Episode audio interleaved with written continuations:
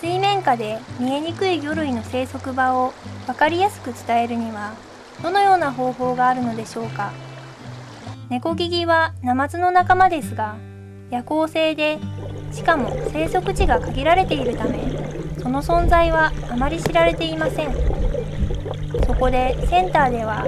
ネコギギの生息場をテーマにした展示を行いました。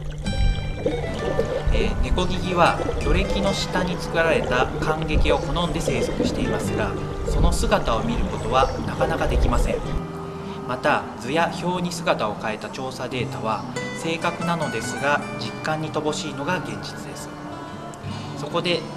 現地調査で実際にネコギリが住処としていた巨歴を実物大の模型で再現してこの模型と映像そして調査データを組み合わせた展示を作成いたしました。このように見えにくい空間構造を理解するための模型生物の生息状況を示す映像そして具体的な数値を示す調査データこれらを合わせ見ることで見えにくい水面下の状況を実感として理解することができると考えられます。